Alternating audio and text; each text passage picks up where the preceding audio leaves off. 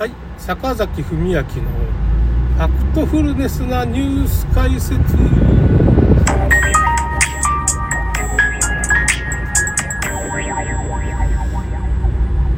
まあちょっと今日は最近の近況っていうか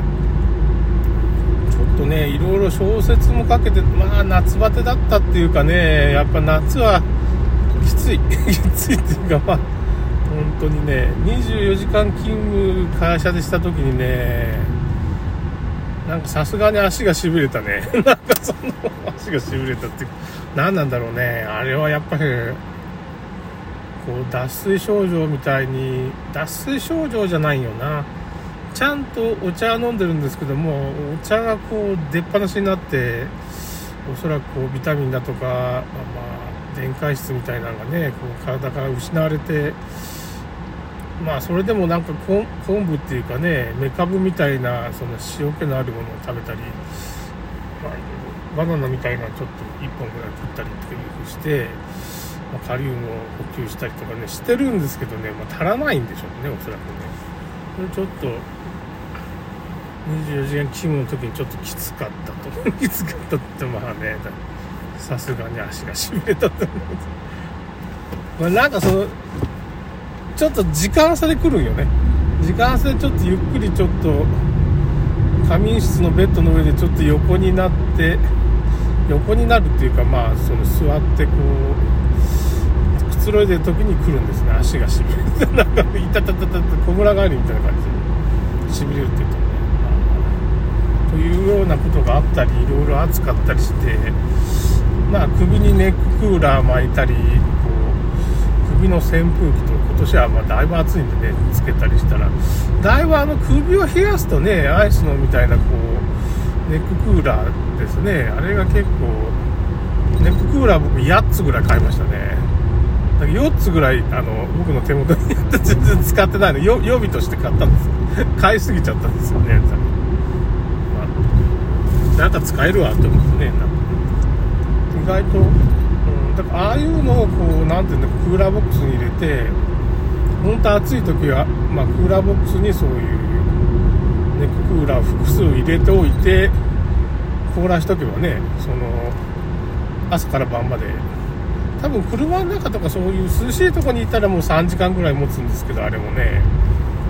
もう30分しか持ち持たないんですね。すごい。灼熱の暑いとこに行くともう30分しか持たない。ネッククーラー。もう実質ね。30分過ぎたらもう冷やす力がなくなるんですよね。だからまあ会社でまあ30分ごとぐらいにこう30分か45分ごとにネッククーラーをこう行ったり来たりしてるからねその会社の冷蔵庫にたどり着くたびに首にこう1時間か1時間弱の間に首にこうネッククーラーをこうつけてみたいなことねやってるんですよね。まあだけどまあそんなに最近そのクーラー24時間体制でクーラーかかってる部屋っていうのが増えたから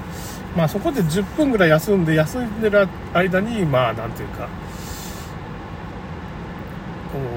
うネッククーラーを冷蔵庫でまた冷やすすると、まあ、また復活するからね。クーラーも10分ぐらい凍らしたらかなり復活するんで。でやっぱり10分では足りないっていうかね、30分ぐらいやったらまあかなり冷えるんだけども、10分ぐらいだったらまた戻るのが早いし、凍ってはないからね、その、今のネッククーラーなんか28度以下になると、またなんかちょっとそういうクーラーっぽいような感じになるんですけど、それだとやっぱ長持ちしないっていうかね、まあなんか30分、どっちにしても30分ぐらいしか持たないですけどね、ネッククーラー。凍らしても持たないっていうか、10分やってもまあ、まあ30分ぐらいしか持たないみたいな感じです。まあとにかく日中僕どこにも出たくないみたいなようになりましたね、今年は。なんかこう、今車で走ってるんで道をね、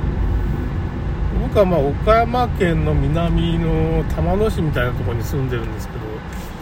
まあ、小島はったくって、まあ、玉野市自体が小島半島っていうところがね、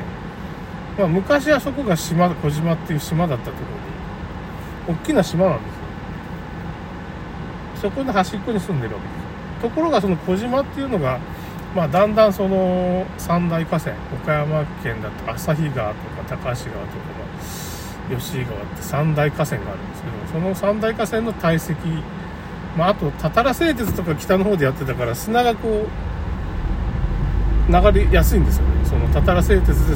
神流しっていうまあそういう鉄を作るためにこう水みたいなのを流すから砂が土砂が流れてくるんですそうするとまあネックまあネッククーラー そのそういう鉄を作ってる山で鉄を作ってるまあところはまあもののけ姫のあれと同じですよね。そのもののけ姫に出てくるあのキャラクターがいますよね。まああのああいう風な世界になると要するに副作用っていうかねその山を削ったりしてから水を流したりしてからこう鉄をこう砂鉄を取るために水を流すから土砂も流れて山が崩れるんですよねはっきり言ってね。だからその山が崩れたらどうなるかって海が埋まっていくっていうかね。すごい25キロか30キロぐらいの道が今僕通ってるんですここで国道30号線みたいな辺の道なんですけどここが何ていうのかなまっすぐ水平線みたいな道なわけです海だったからね昔。そこをこう整地してるんですよ。だから僕はフラットアースみたいなことを話するじゃないですか。地球は平面だっていう風な話をなんでするかって言ったらその何十キロ先っていうのがまあ見えちゃうんですよね。はっきり言ってここ。海だったとこにが道になってるんですよ僕の。分かりますかね？そうするとまあそれはいろいろ障害物あるんですけどなんか向こう側見えるなって。そんなに傾斜してないぞっていうかこう地球球体質だったら何ていうのかな。5キロ先ぐらいに水平線があって5キロ先からからだんだんこう地面がこう潜っていくんですよ。ね地面が僕の先までしか見えなくてそっから先はこう旧体説だったらねなるはずなんですよ。だけど 5キロ先10キロ5キロ先よりもっと先が見えてるような感じがするんですよね。僕らの感覚からするとまあ実際問題どうなんかちょっとそのえっ、ー、とニコンの P1000 っていうなんかカメラがま12万ぐらいかな。定価っていうほぼ12万とか10万前後の12万ぐらいですかね。消費税って13万ぐらいのカメラを買えばそのまあ10キロ先20キロ先までこう鮮明に写真で撮れるみたいな感じになるんですよね。それをやれば地球がもう丸くないと平地だっていうことが湾曲度で見えちゃいけないものが見えると。15キロ先の湾曲度っていうのは、まあ、視線がまあ1メートルぐらいの人の人間が15キロ先だったら、まあ、10メートルぐらい地面が沈むっていうかね湾曲地面が下にこう潜っていくはずなんですよ。でそれがなんかね瀬戸内海とかで僕も海のそばから瀬戸内海高松岡山県の玉野市から高松いつも見てるもんですね。よ海をね。見てるんであのー、なんか平らなんじゃないかなっていうような印象が強いわけですよ。それはひょっとしたらちょっとこう沈み込んでる可能性もあるんですけど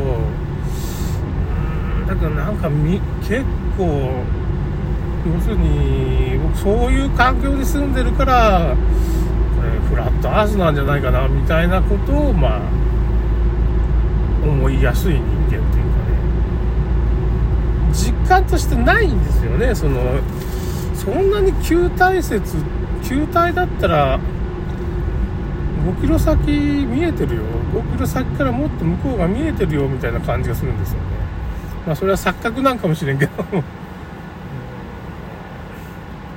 ちょっと湾曲してる可能性はあるんですけどね。だからまあ完全に僕が今日も瀬戸内市から見たけどさ向こうもなんか向こう岸が香川県が見えるんですよね。これ15キロぐらいあるわけですよ。大体。短いところ。20キロぐらいのところもあるんですけど。なんか見えてるような 海岸線というかその防波堤みたいなのが見えてるようなみたいな感じがするんですよね。ちょっと、はっきりとはこう撮影できないんです。そのキャノキャノンのあれ。買わないとね。キャノンじゃないか。ニコンか。ニコンの P1000 というのを買おうかどうしようかと、まあ、お金はギリギリあるんで貯金もあるからそのせっかくだけど投資とかしてるから、まあ、あんまり使いたくないんですけど。まあそれ一応自分の中で確信みたいなのがあった方がフラットアースの小説書こうと今知ってます。フラットアースチルドレンというね小説書こうかなと思ってしてるんで。だ結構ねフラットアーサーっていうかまあ地球球体説の人っていうのはまあすごいみんなからバカにされるんですけど